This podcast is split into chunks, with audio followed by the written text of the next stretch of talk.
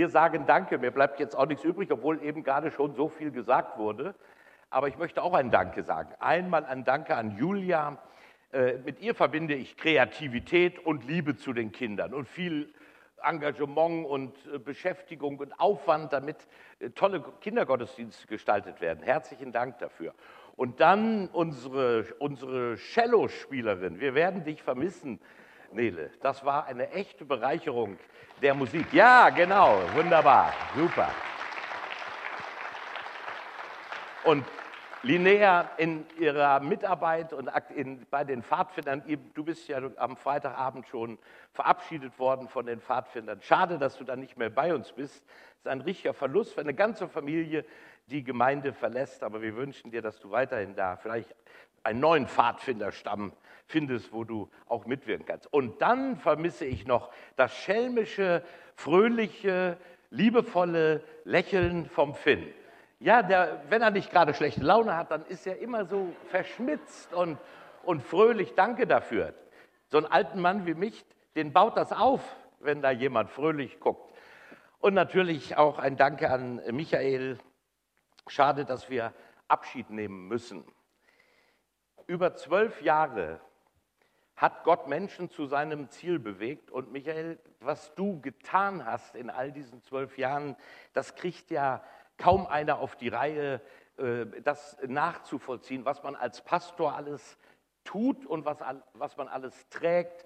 Äh, Kasualien, äh, Gespräche, Seelsorge, Büroarbeit, Planungen, strukturiertes Arbeiten. Das ist ganz, ganz stark bei dir gewesen. Leitungssitzungen, Trauerbegleitung, eins zu eins Seelsorge auch als Ehepaar. Das habt ihr super gemacht.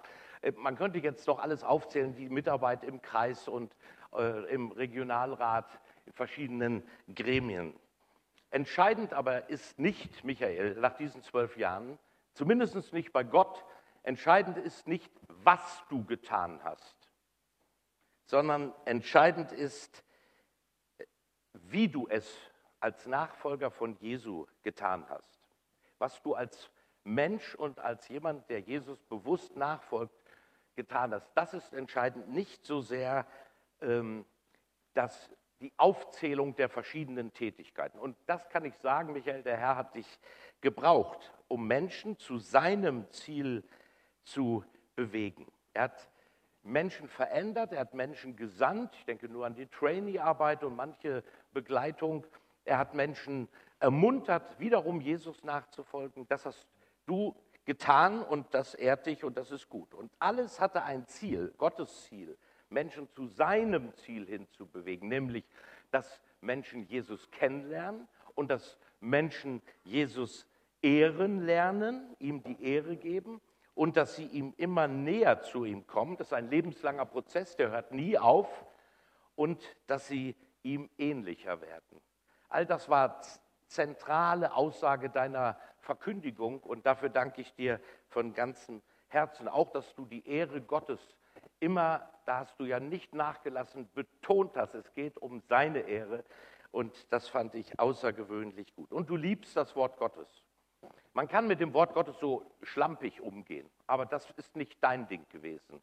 Du hast geforscht, du hast studiert, du hast dich da hinein äh, begeben äh, und du hast auch deine Theologie die Gott dir aufs Herz gelegt hast, so weitergegeben. Auch dafür möchte ich dir im Namen der Gemeinde ganz herzlich danken. Die Familie, auch das hat mich sofort bewegt, als ich angefragt wurde, ob ich hier heute diese Abschiedspredigt halte. Ich habe das nicht hingekriegt, in den ersten Dienstjahren als Pastor die Familie so im Blick zu haben, wie du zusammen mit Julia das gehabt hast. Und ich fand das von Anfang an total gut. Da ist jemand, der verbindet die vielfältigsten Aufgaben und dieses Überlegen, wann mache ich was und wie kommen die Kinder noch zu tun, wie kann ich noch zum Arzt fahren oder die Schulaufgaben machen. Und trotzdem bist du so fleißig und aktiv unterwegs gewesen. Ich habe das nicht hinbekommen, das tut mir heute leid, aber du hast das hinbekommen und dafür äh, danke ich dir und ich, äh, da bist du mir ein großes Vorbild drin gewesen. Ich schlage noch so mal ein paar Nägel ein, jetzt für dich, Michael. Menschen haben Vorrang. Vier Gedanken sind es, die ich dir mitgeben möchte in deine neue Aufgabe als Gemeindegründer. Wenn du eine Gemeinde gründen willst, dann sei dir bewusst, mach es so wie Jesus.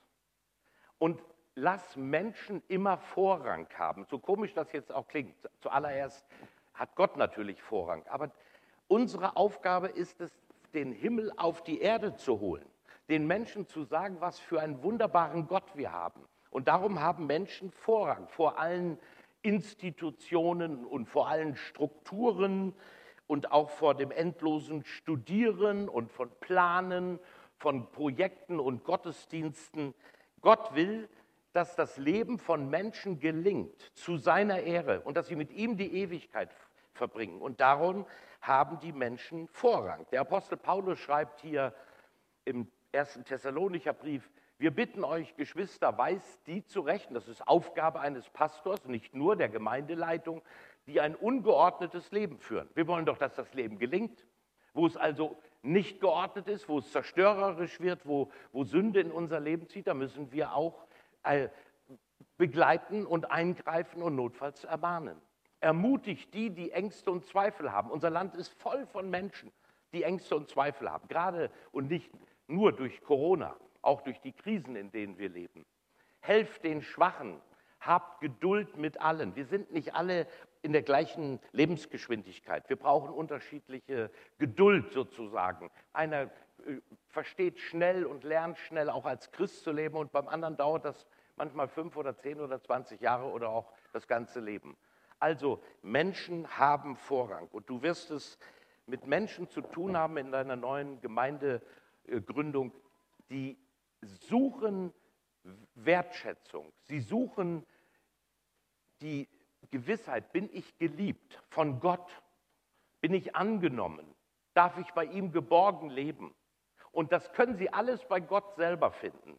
Aber besser ist es und einfacher, wenn Sie es bei dir und bei der Julia und bei euch sehen, wie Gott ist, wie, wie er uns liebt, wie das aussieht, von ihm ähm, umgeben zu sein, wertgeschätzt zu werden.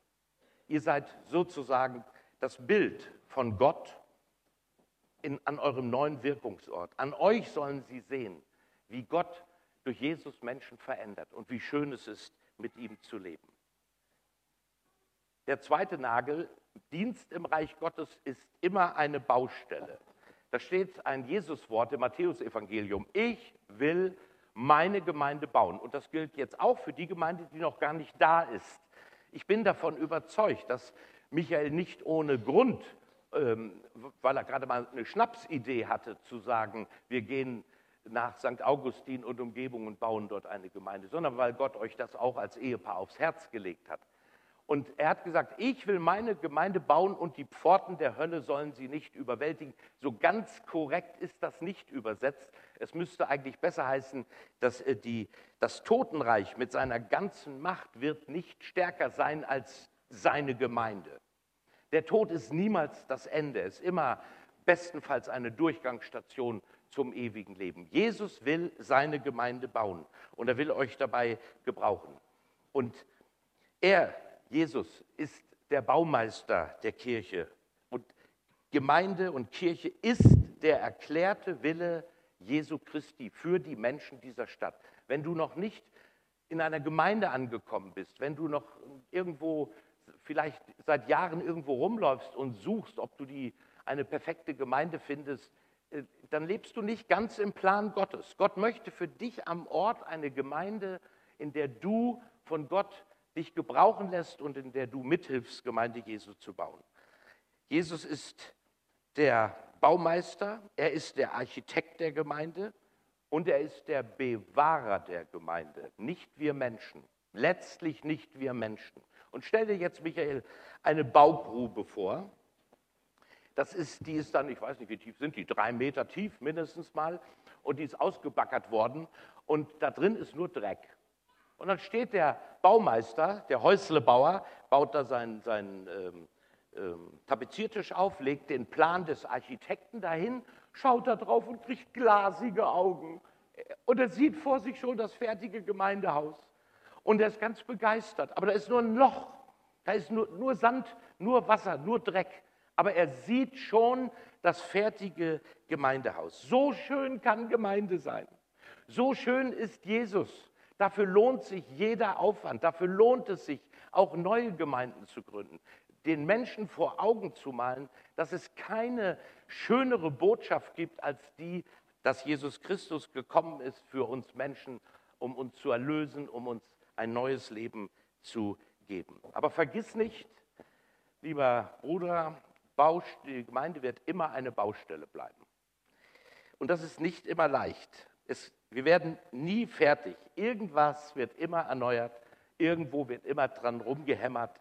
Irgendwo wird es immer Probleme geben. Irgendwo dröhnen die Presslufthämmer der Gemeindeerneuerer, die, denen es einfach nicht schnell genug gehen kann. Irgendwo gibt es im, in der Gemeinde Orte, wo sich einige bequem einrichten und sagen, ach komm, egal was draußen ist, egal ob andere eine Beziehung zu Gott haben, wir haben es jetzt schon hier in unserem fertigen Zimmer wohlig und warm.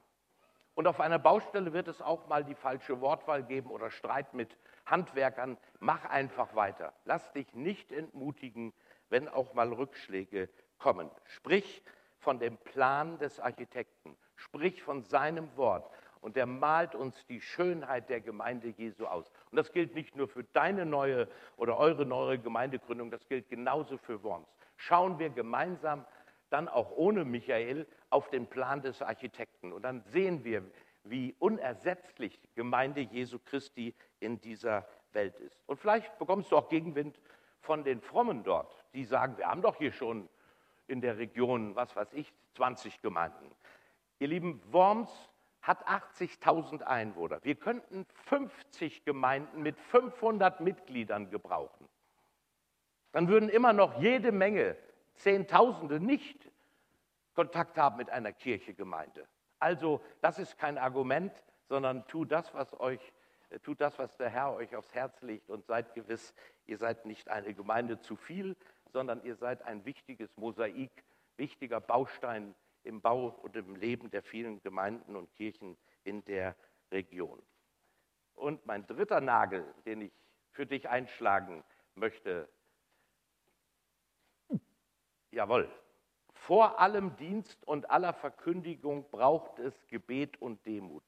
Ihr Lieben, der Auftrag, den Gott uns gegeben hat, Michael jetzt an einem anderen Ort, Daniel noch hier oder in Thailand, wo auch immer das ist, Gott will, dass alle Menschen gerettet werden und dass sie die Wahrheit erkennen. Das ist das, was wir weitergeben wollen.